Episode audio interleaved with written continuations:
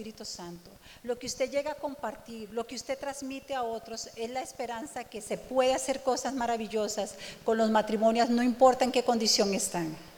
La peor condición que un ser humano, que un matrimonio puede tener, no es la condición de su pecado en sí mismo, adulterio, fornicación, homosexualidad, eh, un montón de cosas que les podría mencionar ahí.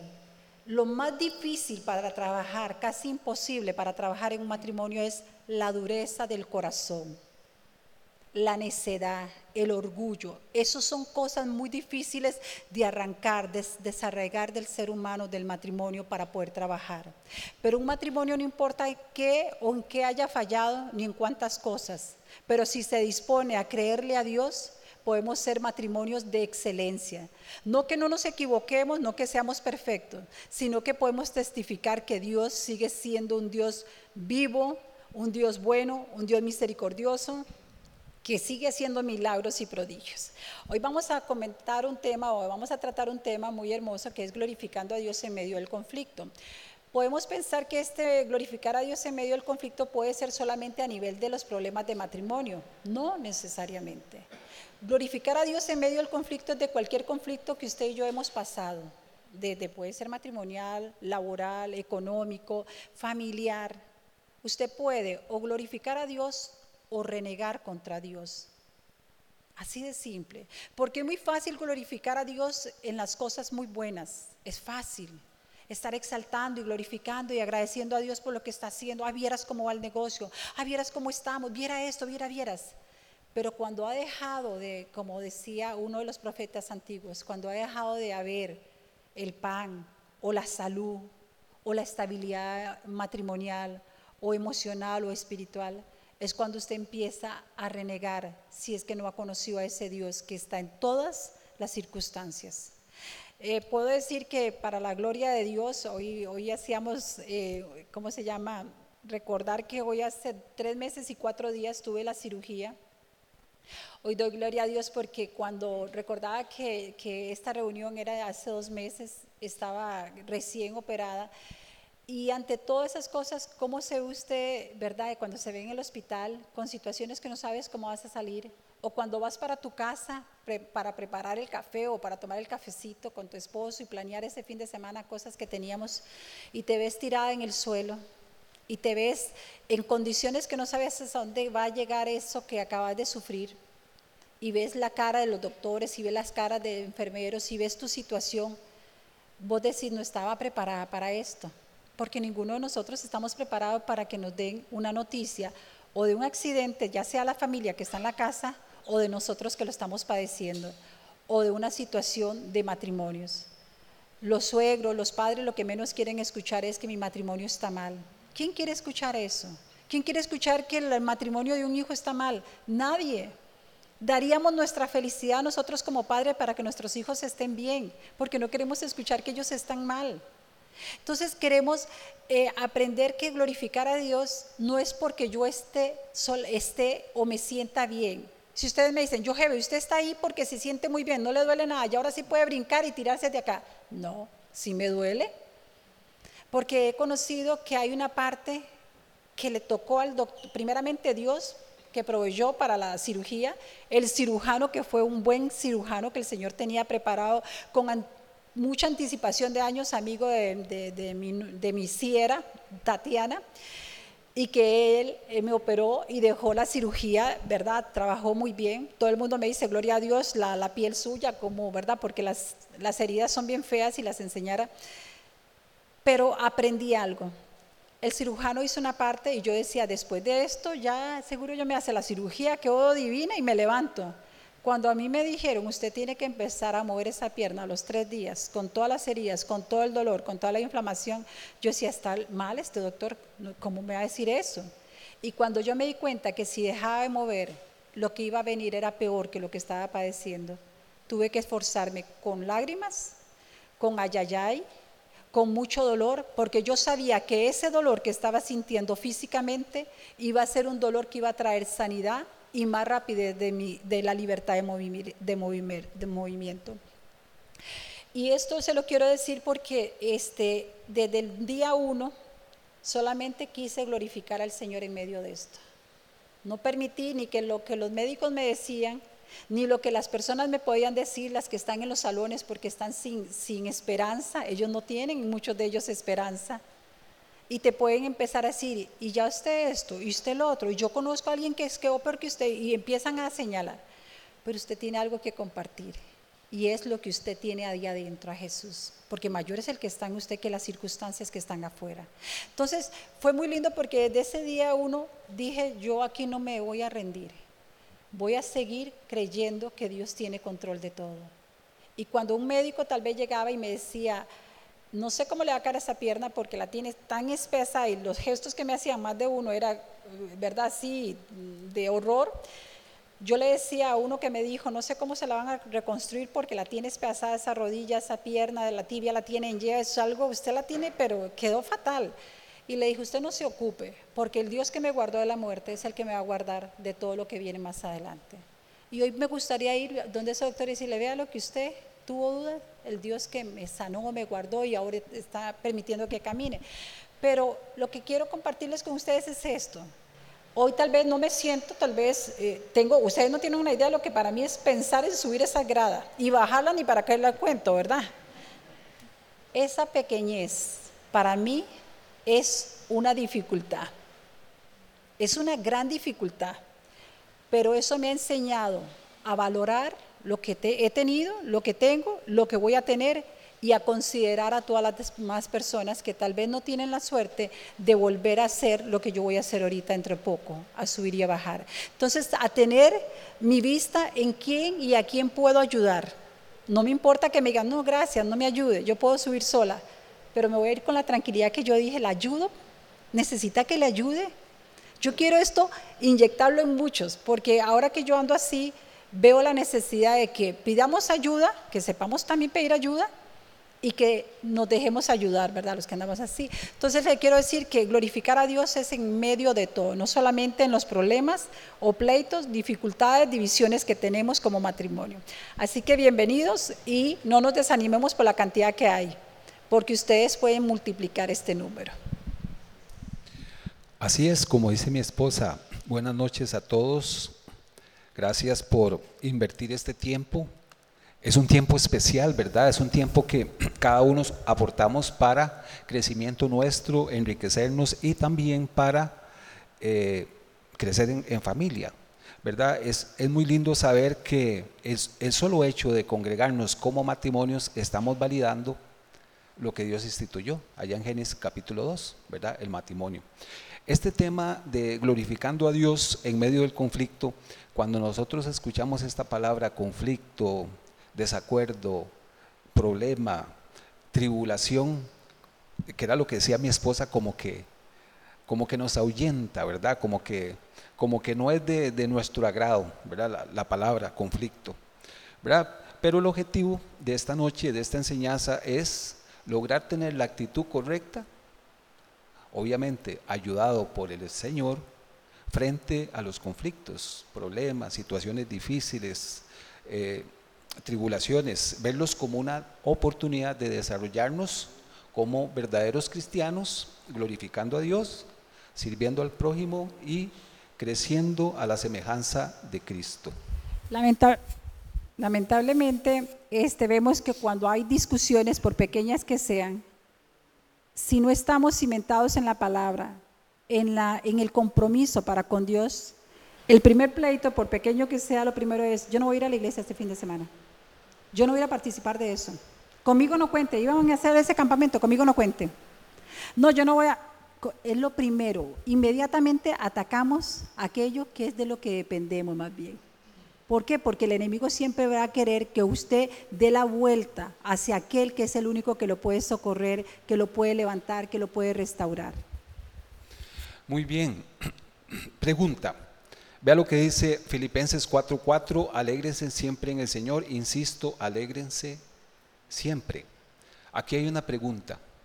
¿De qué cosa en el mundo se podrá acusar uno cuando está envuelto en una disputa?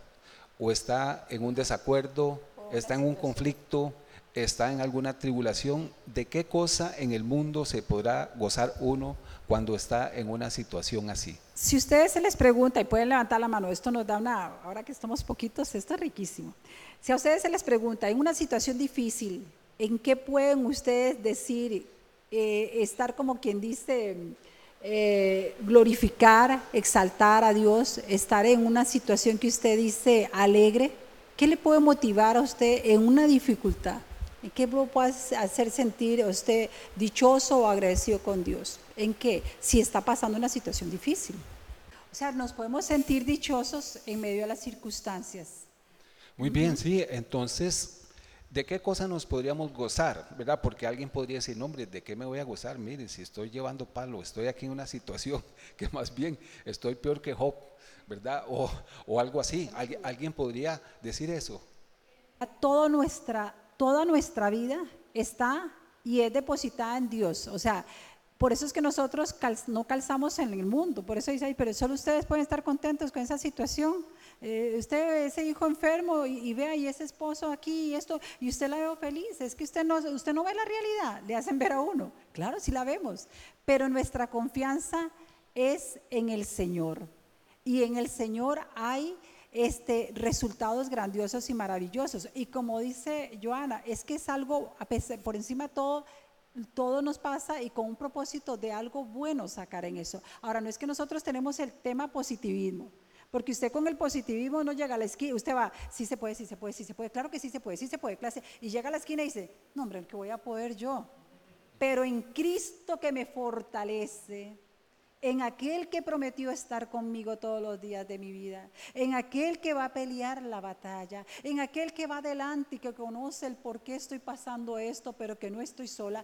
En Él es el que descansa mi alma. Por eso dice, bendice alma mía Jehová y no olvides ninguno de sus beneficios, porque somos muy dados a olvidar. Y ahí es donde tenemos que exhortarnos a nosotros mismos. Muy bien, y Jesús dijo, en el mundo tendrán aflicción pero no teman, yo he vencido al mundo, mi paso os dejo, mi paso os doy, no como el mundo la da, sino como yo la doy. Entonces podemos gozarnos de que Dios nos ha dado también su Espíritu Santo y su palabra, donde encontramos consuelo, fortaleza y sustento, como estos versículos que, que nos ha compartido Joana, ¿verdad? Ahí encontramos consuelo, en la palabra de Dios la tenemos, promesas, etc.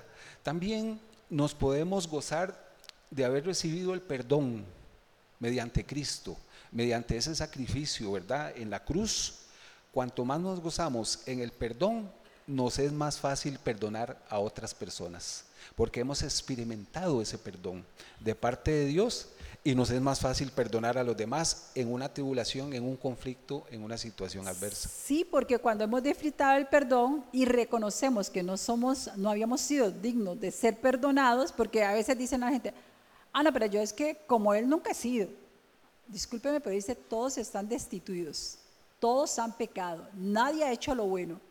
Entonces ninguno en realidad tiene crédito para que pueda ser perdonado por encima del otro. Pero entonces ahí es donde nos damos cuenta que realmente cuando conocemos y agradecemos que Jesús nos perdonó sin ser merecedores, y ni tan siquiera por andarlo buscando nosotros, somos más fácil de ser agradecidos y perdonar a otros. Por eso la parábola de aquel hombre, ¿verdad? O la historia de aquel hombre que, que el rey le perdonó millones de millones, que dice que hubiera nacido 10 vidas y no hubiera podido pagar todo lo que había pedido, y el rey tuvo misericordia, compasión de ese hombre, pero ese hombre porque seguro se creía, no es que el rey me necesita, es que ese es el problema, creer que yo soy merecedora y ahí es donde viene la ingratitud.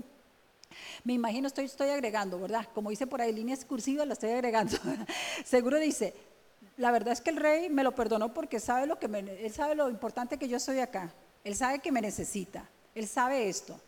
Y cuando él salió y se topó a un compañero que le debía cualquier cosa, cualquier cosa a comparación de lo que él debía, lo agarró del cuello, lo reventó contra la puerta y contra la pared y lo obligaba a que le pagara. Y este suplicándolo le decía, no tengo, por favor perdóname, ayúdame, dame espacio. Y no, los servidores del rey se fueron y le contaron al rey lo que había sucedido. Y vino el rey y lo volvió a llamar y le dice, ¿cómo no pudiste perdonar donde yo te había perdonado demasiado? Imposible para algún día poder pagarme. te perdoné sin ser merecedor de una cuenta tan grande, te la perdoné. ¿Cómo no pudiste perdonar lo mínimo? Cuando te sentís que tenías un derecho y que tenías una importancia en esa persona. Entonces ahí es donde tenemos que ver, ser agradecidos con un perdón y entonces nos es más fácil perdonar al otro. Porque a veces desgraciadamente entre los matrimonios es, no te perdono porque no son merecedor de eso, trabaje para ganarse mi perdón. Y ahí es donde son esos matrimonios que van creando cuestiones tóxicas, amargura, resentimientos, un montón de cosas y se vuelven como enemistades. Y, alguien le dice, ay no, pero ella es muy perdonadora, todo el mundo perdona en el barrio, o él es muy perdonadora, todo el mundo perdona. Ah, sí, pero con ella no. ¿Por qué? Porque soy la prójima que está más cerca y la que me cobra más. Entonces ahí tenemos que tener ese cuidado, ¿verdad? Muy bien, y también tenemos que tener la convicción que Dios en su soberanía está actuando en nuestras vidas con fines y propósitos definidos, muy definidos que nos llevarán a depender más de Él y crecer como sus discípulos. Vamos a seguir adelante, vamos a decirle a Leo que nos ponga ahí la diapositiva.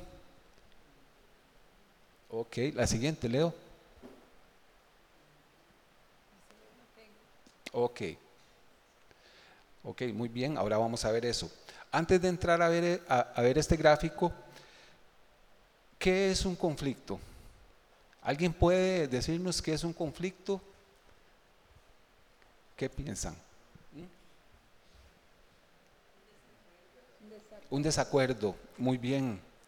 Cuando hay un desacuerdo, con la otra persona sobre lo que uno piensa, sobre lo que uno quiere o sobre lo que uno hace. ¿Verdad? El conflicto puede abarcar desde pequeñas diferencias hasta grandes disputas y puede redundar no solo en ofensas, sino también en daños a la integridad física, emocional o también a la propiedad. O sea que un conflicto se puede salir del control, ¿verdad? Ahora, si nos preguntamos de dónde surgen las guerras, conflictos y pleitos entre ustedes, ¿de dónde le decimos? Del corazón. Eso es lo que dice Santiago 4.1, ¿verdad? Hay una pregunta retórica. ¿Saben por qué hay guerras, pleitos entre ustedes? Pues porque no saben dominar su egoísmo y su maldad. Y también el otro versículo nos dice que es del corazón donde salen los pleitos. O sea, no es de lo que tengo, no es de lo que no tengo, no es de lo que veo o dejo de ver, es del corazón. Un corazón enfermo, un corazón herido, un corazón amargado, hace que haya pleito, haya que haya conflictos, porque nunca es suficiente, no está en acuerdo, ¿verdad? Sí, y el hecho que somos personas diferentes, ¿verdad? Como lo sabemos a nivel matrimonio, ¿verdad? Hombre y mujer que nos creó, pensamos diferentes, eh, nos hizo Dios una constitución biológica diferente, el solo hecho de eso, muchas veces es la chispa del conflicto, ¿verdad? Número uno. Número dos, las diferencias empeoran cuando el egoísmo y el orgullo, como vimos en, en Santiago 4.1, ese, ese orgullo pecaminoso, ese egoísmo incitan nuestras relaciones, esto es el combustible del conflicto, ¿verdad? Y número tres, la destrucción se produce cuando no respondemos adecuadamente y permitimos que nuestros deseos pecaminosos continúen incitando nuestras palabras y acciones y esto es el fuego del conflicto. Entonces teníamos la chispa, tenemos el combustible y tenemos el fuego. Y así es como se eh, vienen los desacuerdos a un nivel ya, digamos, de conflicto. Muy bien, ustedes ven ahí un gráfico. Hay tres tipos de acciones o actitudes o conductas que yo puedo tener cuando se genera un conflicto. Al lado izquierdo ustedes ven respuestas de escape, que es, simular la paz. Dentro de esas respuestas de escape está la negación, está la huida y el suicidio.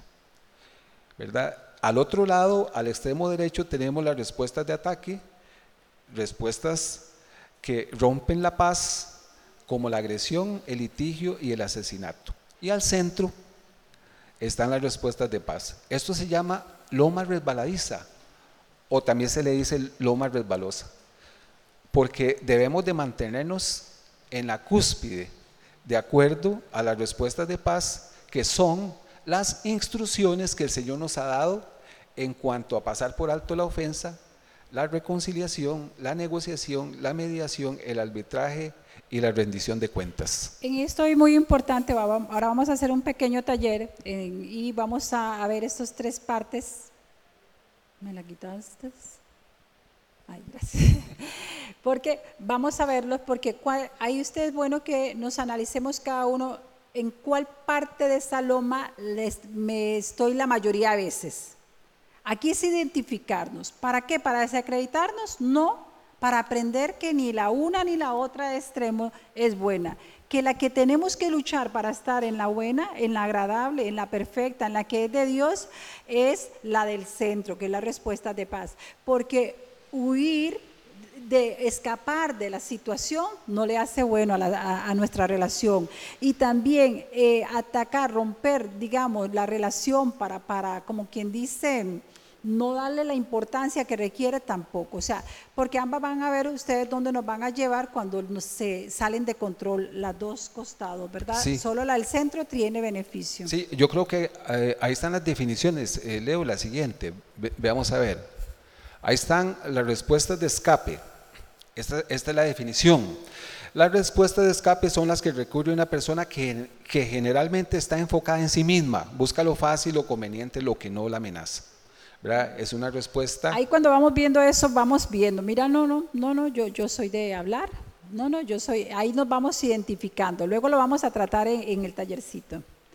¿Cuáles son la eh, parte de lo que, al desglosarla, la negación es pretender que el conflicto no existe. Yo no sé usted de qué está hablando, de verdad, usted sí que le buscan los problemas, no sé de qué está hablando, no, pero vea, yo quiero que hablemos, pero ¿de qué? De verdad, apúrese, lístese y vámonos. No, pero ah, resolvamos, yo no sé de qué estás hablando, ¿cuál es el problema?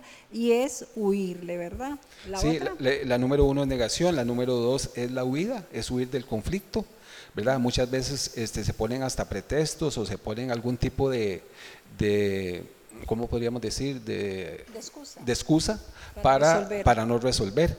Y número tres, el suicidio, ¿verdad? Que es al perder la esperanza de resolver ese conflicto, la salida es el suicidio. Y de hecho muchas personas han recurrido a eso, lamentablemente.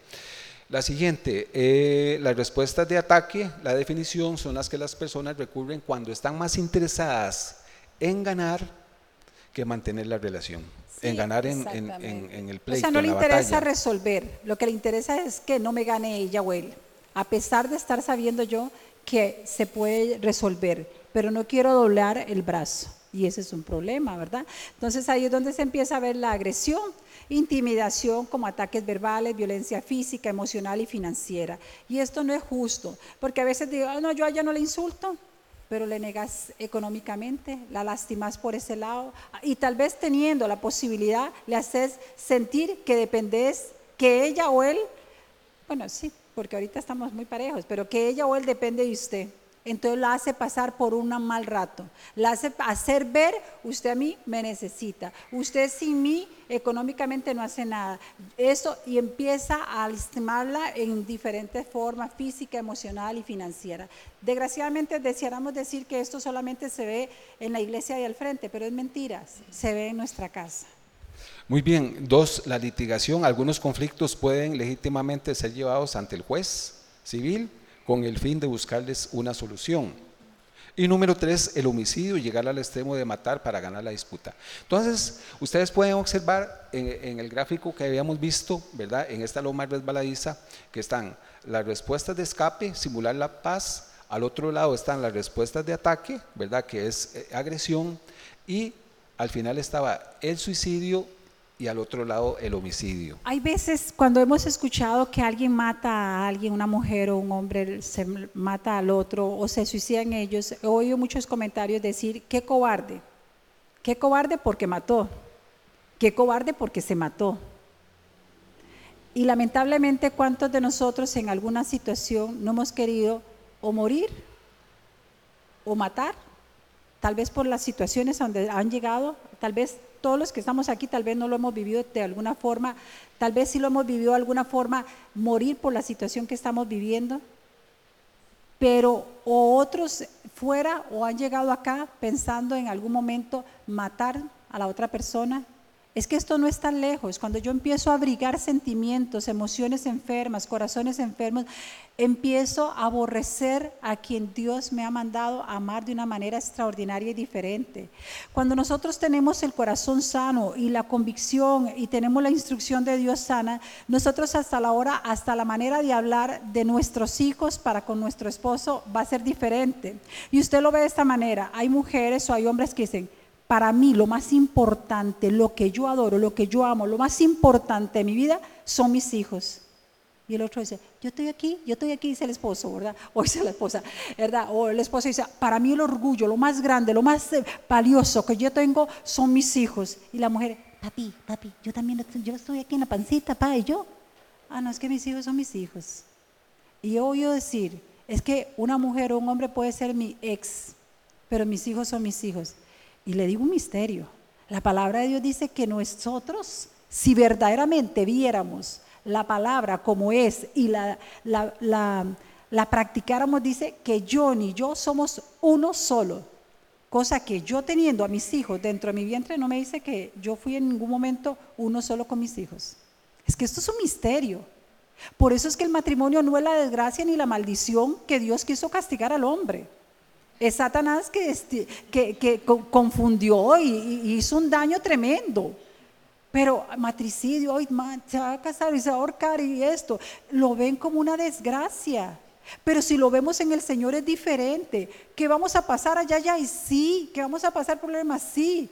Pero nosotros tenemos que trabajar desde el principio es pensando en mi esposo futuro yo quiero que usted sepa que yo me comprometo a estar con usted, ojalá que nunca llegue a ser, pero si usted necesite, yo tengo que estar ahí para bañarlo, cambiarlo o viceversa, cuente conmigo. Empezar a trabajar eso y mandarle el mensaje a nuestros hijos que estamos trabajando para llegar a ese final. Pero a veces hay padres y madres que creen que fortalecer a los hijos es decirle nada más, ustedes son mi todo, ustedes es lo que tienen, por ustedes están, estamos unidos en este matrimonio. Eso les da una inseguridad y una inestabilidad a los niños tremendo. Y le estamos mandando un mensaje de no saber qué es el matrimonio en Cristo. Entonces, cuando ellos nos ven que nos fortalecemos y que nosotros trabajamos juntos, nos comunicamos, les transmitimos a ellos, vea, vamos a hacer esto. Híjole, ustedes nada se mandan, los nuestros nos dicen, ustedes se mandan solos, ¿verdad? Porque a veces nada más les mandamos la información de lo que vamos a hacer.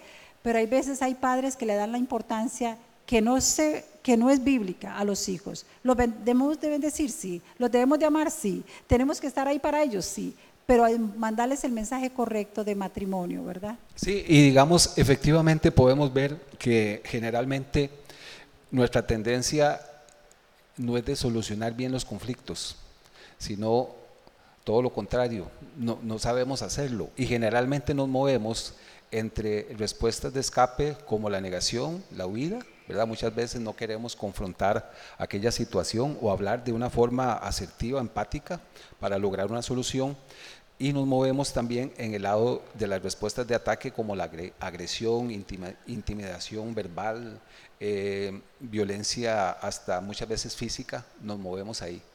Tal vez al lado del suicidio, el homicidio no, porque ya son las partes extremas, pero sí tendemos a estar como eh, bueno, hay algunos que le dicen loma resbaladiza, pero yo le decía yo que los resbaladizos somos nosotros, más bien, que, tendemos como, como a irnos resbalando hacia, hacia los extremos, ¿verdad? Pero entonces, este, eh, la siguiente, Leo, ¿cuáles serían eh, la definición de las respuestas de paz y conciliación? Estas respuestas son específicamente ordenadas por Dios y tienen el propósito básico de hallar justas soluciones a un conflicto que complazca a las dos partes por igual. Estas son respuestas de pacificación personal y respuestas de asistencia. Número uno, pasar por alto la ofensa y perdonar al ofensor. Bueno, ahora digamos en este pequeño taller que vamos a hacer es cuando debemos de pasar por alto ese tipo de ofensas, perdonar al ofensor. Y número dos, en, en, la discusión de reconciliación, cuando la ofensa es un poco más seria, tiene que venir una confrontación con amor, pero siempre buscando la restauración y la reconciliación, ¿verdad? Mediante ese proceso de confesión de uno hacia el otro. Y número tres, la negociación tiene que ver con asuntos de dinero, propiedad u otros derechos, ¿verdad? Donde las partes pueden quedar en forma satisfactoria.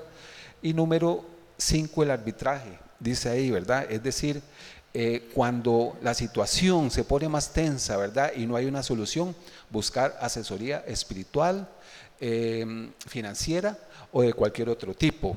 Y después la, rendición de, de, cuentas o la disciplina eclesiástica como habla ahí. ¿Verdad? Que generalmente esos casos casi no se dan. Cada grupito.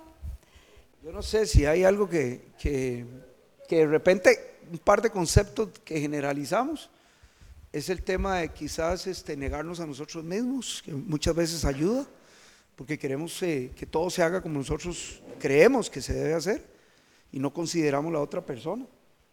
Este, y creo que el tema de, tolerancia, que fue lo que dijimos ahora al final, este, ayuda mucho a, generar este, un ambiente de paz.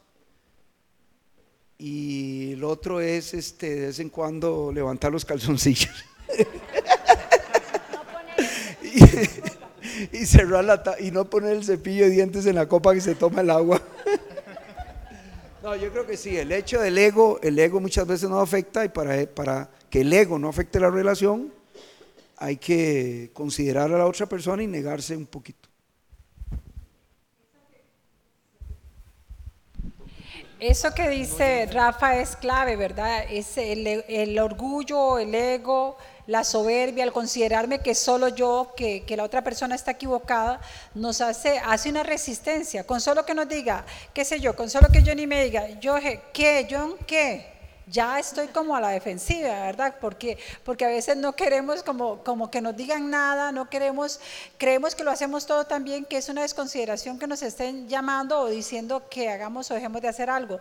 Y la humildad, y también el negarse a uno mismo. Yo creo que el negarse a uno mismo en todo te va a dar mucha paz. Es que yo tengo derecho, es que yo tengo privilegios, es que yo, es que yo, pero dejamos desconsiderar a la otra persona, ¿verdad? Y cuántas gracias damos a las demás personas por lo que hace a nuestro alrededor a nivel de oficina, a nivel de barrio, y muchas veces a la persona que tenemos aislada la tenemos en desconsideración hay veces eh, en cosas, en rejuntar o algo, qué sé yo, yo le decía a veces a, ciertos papás, ¿cuántas veces usted se asombra cuando en un momento u otro su hijo fue a una casa? ¿Verdad? Fue a hacer un trabajo en una casa y entonces le dice a la señora, se la topa usted a la señora y le dice, ay, qué lindo su hijo, cómo recoge las cosas, recogió el plato y qué rico y que gracias por la comidita, qué lindo y usted. Ah, de verdad. lo saben hacer ellos allá afuera. Pero cuando en la casa están, se creen que tienen los derechos. Ahora, nuestros hijos se lo podemos dejar pasar. Y aún así los tenemos que decir. Pero a nuestros esposos, ay, mira, levantando los platos aquí en la casa nunca. Es de veras. O mira, ay, qué rico que está esto. Pa, usted nunca ha comido eso en la, en la casa. Sí, pero es que me da pena. porque no la siente conmigo que me esforcé? Son los pequeños detalles. Muy buenas observaciones, excelente. Grupo DUS. Ok, bueno, buenas noches. Eh, a nosotros nos falta un poquito de tiempo para cerrar con la última pregunta, ¿verdad? Pero eh, dentro de lo que resaltamos un poquito, ¿verdad? Eh, nos pusimos nosotros como ejemplo porque al principio nos costó mucho la parte de resolver los problemas. ¿verdad? Eh, ¿Por qué nos costó? Porque obviamente somos muy diferentes, ¿verdad? Eh, a veces, dependiendo de la situación, yo quería que la cosa se arreglara hoy, a veces no, ¿verdad? A veces mi esposa lo quería así, a veces no. Eh, nos pasó mucho que ella creía que yo estaba pensando lo que ella ¿verdad? Estaba pensando. y claramente nosotros, ¿verdad? Ahí estuvimos hablando de que nosotros los hombres somos muy sencillos, muy prácticos o muy light, ¿verdad? No, no, no maquinamos a veces tanto las cosas, ¿verdad? Como la mujer que, que puede hacer un montón de cosas. A veces nosotros solo podemos mascar chicle y nada más, ¿verdad? Si mascamos chicles y hablamos, nos, nos atragantamos, ¿verdad? Eh, hablamos un poquito, ¿verdad? Que nos, nos, compartía el hermano acá de la parte igual del orgullo, ¿verdad? Yo creo que ese es el, el punto más difícil a veces para uno como humano, ¿verdad? El reconocer, ¿verdad? Que sería orgullo y humildad. Reconocer que a veces no hicimos las cosas bien, ¿verdad? Em, y lo más importante, o lo que recalcamos un poquito más también, ahora lo último es la parte de qué tan importante o qué tan necesario de verdad es que Dios sea el que está delante de nuestro matrimonio. Porque aún si nosotros en el matrimonio no lo tenemos a Él presente, la cosa se complica y bastante, ¿verdad? Porque sabemos que el matrimonio es, es una bendición enorme, es algo precioso, pero si no tenemos a Dios delante de nosotros, vamos cuesta arriba, vamos cuesta arriba y las cosas se complican un poco más. Nosotros, gracias a Dios, eh, no hemos llegado a situaciones así como de, de querernos matar, ¿verdad? Pero sí muchas veces de escape, ¿verdad? Que nos pasaba mucho al principio. Para honra y gloria a Dios vamos a cumplir 12 años y en mi casa nunca ha habido una discusión, nunca. Pero obviamente eso no quiere decir que no hayamos tenido, ¿verdad?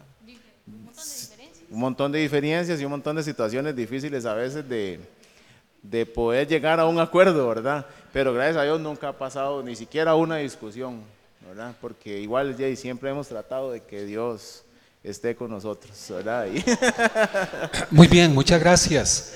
Este, po- por, ahí al- algo que escuché y quiero decir esto. Vieras que en, en Estados Unidos eh, hicieron un experimento de más o menos una decenas, varias decenas de matrimonios. Los monitorearon, habían profesionales, habían sociólogos, habían psicólogos, habían consejeros detrás de ellos eh, y los estaban mo- monitoreando acerca de los conflictos que podían tener durante el día. Y, y llegaron a una conclusión muy, eh, yo diría, muy valiosa. ¿verdad? Por ejemplo, dice que eh, estaban altercando los matrimonios y en determinado momento que estaba, digamos, el conflicto, que estaba la discusión entre ellos, él se retiraba, ¿verdad? se alejaba de la discusión, porque estábamos viendo que, una, eh, que está, digamos, dentro de las respuestas de escape está la negación y la vida. La negación es cuando no se quiere tal vez eh, resolver el conflicto, pero una cosa también es que dentro de ese conflicto, en ese momento acalorado, mejor tal vez dice la persona, mejor en este momento paro y busco el momento oportuno para hablar y para dialogar.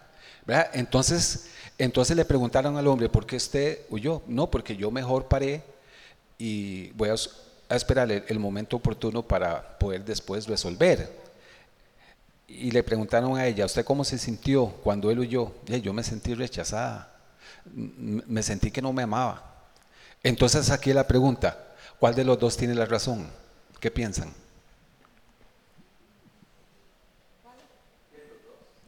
Los dos, exactamente.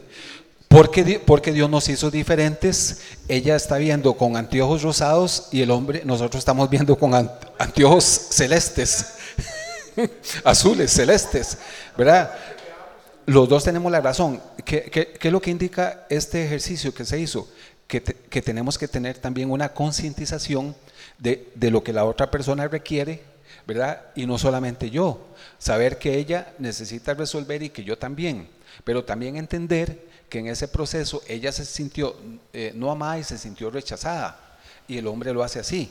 Entonces tenemos que entender eso para que en, esas discusiones se fomente después un diálogo eh, asertivo y un diálogo totalmente, como habla Santiago, eh, auditivo, ¿verdad? En todo el sentido de la palabra. También dice que se vieron eh, otra situación, este, que ella, solo quejas, solo críticas, queja, crítica. Y entonces él, ¿verdad? Donde, donde le, preguntaron, ¿usted cómo se sintió cuando su esposa estaba solo quejas delante suyo? Dice ella, yo me sentí que me desvalorizaba, que me faltaba el respeto. Y ella le preguntaron, ¿y usted por qué hacía esas quejas? Dice, porque es que yo quiero solucionar, quiero conectar. Y aquí entonces viene otra vez la pregunta, ¿quiénes de los dos tienen la, razón? Los dos. Es igual. ¿verdad? Es, el mismo aspecto. Y vea qué interesante. Ahí determinaron que se requerían dos aspectos fundamentales. Bueno, que ese es otro tema, pero que está vinculado a este también. Que los dos ingredientes fundamentales que se requerían para que los matrimonios caminaran bien era amor y respeto. Y eso Pablo lo había hecho dos mil años atrás. Maridos, amen a sus mujeres como Cristo amó la iglesia y se entregó a sí mismo por ella en forma sacrificial. y a las mujeres respeten a sus maridos.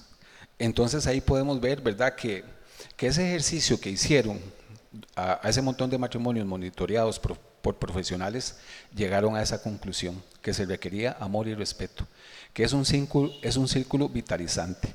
Bueno, vamos a tener una, una, una breve conclusión y voy a, pedirle a Leo que ponga un video que traemos para, para, para ir terminando. Ya casi Leo, ya le digo, la buena noticia acerca del conflicto es que Jesús dijo que nuestra respuesta al conflicto puede demostrar que somos sus discípulos. Oiga, qué interesante.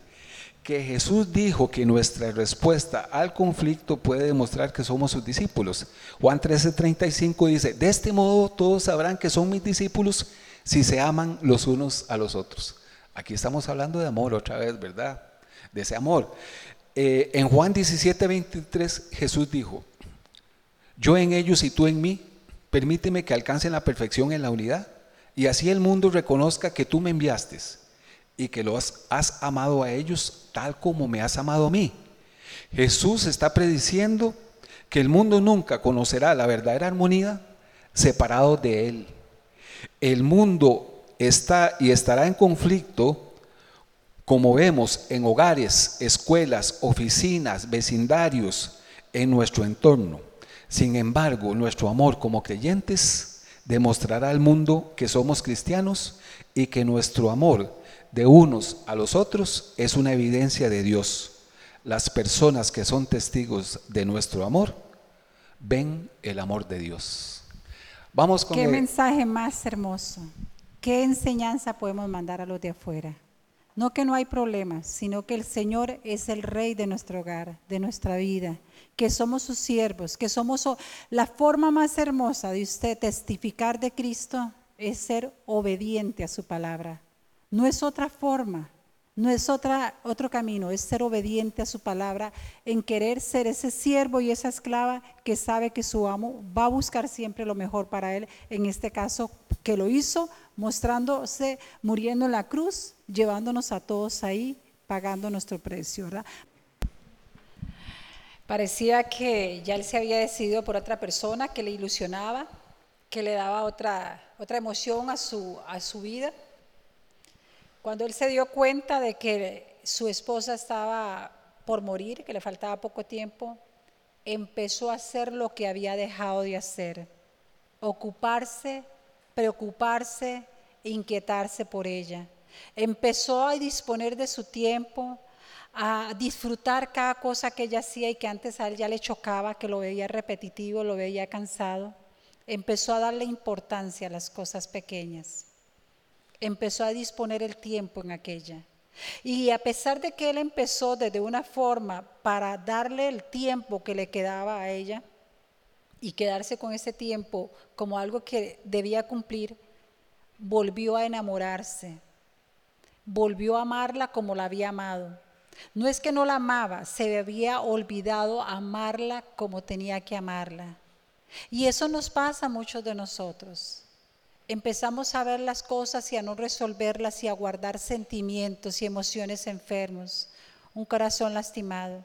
Y empiezo a aborrecer lo que debería de amar. Empiezo a sentir que me choca, empiezo a sentir que no lo necesito, empiezo a sentir que tengo oportunidad de volver a ser feliz, olvidándome que la persona que está a mi lado con la que me casé, con la que una vez planeé y me emocioné y me ilusioné, y más si es en el Señor, es con la persona que puedo lograr eso.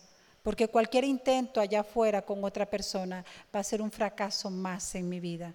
Y algún día me voy a dar cuenta. Tenemos 41 años de servirle, 37 años de servirle al Señor en esto. Y hemos visto cómo muchos matrimonios llegan segundos y dicen, me he arrepentido tanto de no haber luchado es que debía haberlo hecho, debía haber esto. ¿Por qué? Porque muchas veces nos olvidamos de dar a aquella persona ese tiempo. Y aquí ellos empezaron a hacer, él empezó a darle y a valorarla. Y es lo que nos pasa a nosotros. Es mucho lo que tiene que ver con esto. Ella seguía siendo la misma persona, pero él empezó a verla con otros ojos, de amor, de misericordia, de gracia, que hubiera deseado tal vez que los años de ella hubieran sido más, para disfrutarla. Ahora ya no andaba buscando a otra mujer y lo conocemos este caso o en otras personas que muere la esposa y cree que él va a seguir en la fiesta que andaba anteriormente. Y llorando nos han dicho estos hombres, un par de hombres, ya no hay ilusión, ni tan siquiera me llaman las queridas, las que antes atormentaban a mi esposa, y ya ni tan siquiera tengo ganas de ir. ¿Qué fue lo que hice anteriormente? ¿Por qué andaba buscando lo que yo tenía? ¿Por qué creí que no necesitaba a mi esposa? Ahora que no la tengo y que puedo ir y venir, solo estoy en mi casa. Y mujeres igual, esto ha sido parejo. Así que no importa en qué condición hemos, eh, hemos llegado, podemos empezar a enamorarnos de nuevo si en verdad disponemos y creemos en el sacrificio de la cruz que vino a perdonar, a restaurar, a sanar, a levantar, a dignificar, a ministrar. Nosotros aquí vemos, bueno, 12, ¿verdad? Que podemos transmitir esto a otros. Allá afuera se están destruyendo los matrimonios. Están ahora diciendo que hay más libertades para tener relaciones sexuales y entre parejas y más parejas y agrandan más el problema, donde nosotros podemos disfrutarnos entre nosotros mismos, envejecer con aquel que nos prometimos, disfrutar cada día. No sabemos cuántos días eh, nos quedan. Y es algo muy triste y ya con esto le paso esto al micrófono porque me están haciendo caras. Mentira.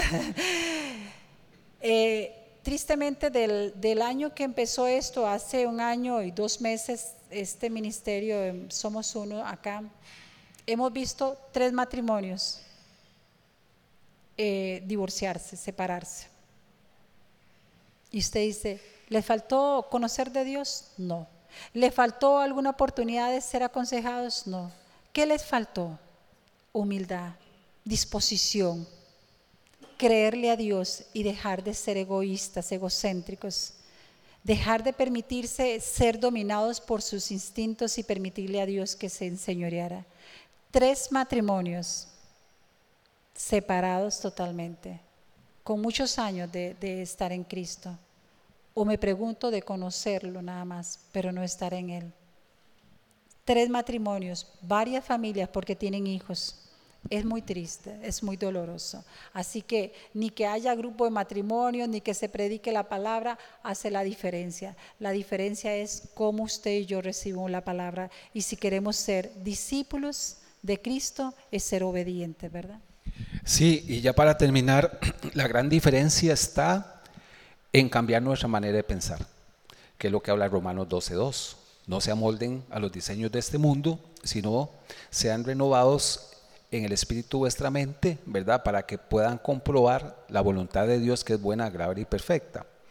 Pero uno se pregunta, ¿cómo uno puede cambiar la manera de pensar? ¿Cómo cambia uno eh, esa forma de pensar que trae para que realmente cambie mi manera de vivir? Número uno, uno tiene que recibir la palabra. ¿verdad? Por ejemplo, en ese versículo que leímos, que Jesús dijo que nuestra respuesta al conflicto puede demostrar que somos sus discípulos. Juan 13:35. De este modo todos sabrán que son mis discípulos si se aman los unos a los otros. Pero ¿qué es lo que pasa? Lo que pasa es que muchas veces nada más los remontamos a la iglesia, ¿verdad? Entre hermanos en la fe y no necesariamente entre, entre cónyuges, ¿verdad? Entonces, hacemos esa división, ah, sí, son mis discípulos, ah, sí, en la iglesia, claro, unos con otros, ahí, grupos de hombres, eh, grupos de, perdón, grupos de mujeres, eh, etcétera, etcétera, ¿verdad? Pero recordamos que en aquel tema que, que mencionamos, que ella es mi hermana en la fe, que ella es mi amiga, que ella es mi novia y que ella es mi esposa, ¿verdad? En cuatro palabras basadas en el libro de Cantar de los Cantares. Entonces ella es mi hermana en la fe, entonces, ella es una discípula del Señor y yo soy un discípulo. Y por lo tanto nos tenemos que amar y ese amor debe ser demostrado y debe ser claro. Pero cuando yo mm, mm, solamente digo, esta palabra es para la iglesia, los discípulos, entonces no la estoy recibiendo en su totalidad. De alguna manera estoy frenando y ¿qué es lo que hace? Cuando yo recibo la palabra de Dios, ¿verdad? El Espíritu Santo me ayuda a entenderla. Y cuando yo la entiendo, porque el Espíritu Santo es el maestro, se produce en mí una convicción, una convicción, ¿verdad? Ah, como aquella convicción que dice, eh, que usted viene desde del, mono o, o Dios lo hizo a usted a imagen y semejanza. No, Dios me hizo a mí a imagen y semejanza, porque eso es lo que la palabra de Dios enseña. Hay una convicción y después de esa convicción viene la transformación en nuestra mente. Claro, ese es un proceso, pero ese proceso viene a través de la palabra de Dios, porque recuerden que Pablo dijo en 2 Timoteo 3:16 que toda la escritura es inspirada por Dios útil para enseñar, para instruir, para redarguir en justicia, a fin de perfeccionar al hombre de Dios y que esté enteramente preparado para toda buena obra. Bueno, sin más, vamos a orar para despedirnos. Sabiendo y confiando en el Señor que todo esto es preventivo, si es que lo hemos pasado, o sea, si no lo hemos pasado, es preventivo. Si lo hemos pasado situaciones que no hemos resuelto, es informativo. ¿Cómo podemos resolver? ¿Cómo tenemos oportunidad para cambiar? Y llevémonos, aunque no era cristiano ese video, sí nos enseña mucho, demasiado. Tenemos una oportunidad para ir a, restaurar, a hablar entre nosotros, prometernos, cumplirnos, empezar a hacer lo que hemos dejado de hacer que antes nos emocionaba tanto. Salir, escucharnos, decirnos que cuánto nos amamos. Hay veces hay matrimonios que dicen es que tengo años de no escuchar de él que me ama. Tengo años de, de no escuchar de ella que me ama. Y es tan necesario, ¿verdad? Entonces, por ahí que rogamos al Señor que, que todo lo que hemos compartido hoy sea para la gloria de Él, sea para la honra de Él y que podamos ser hacedores de lo que estamos escuchando.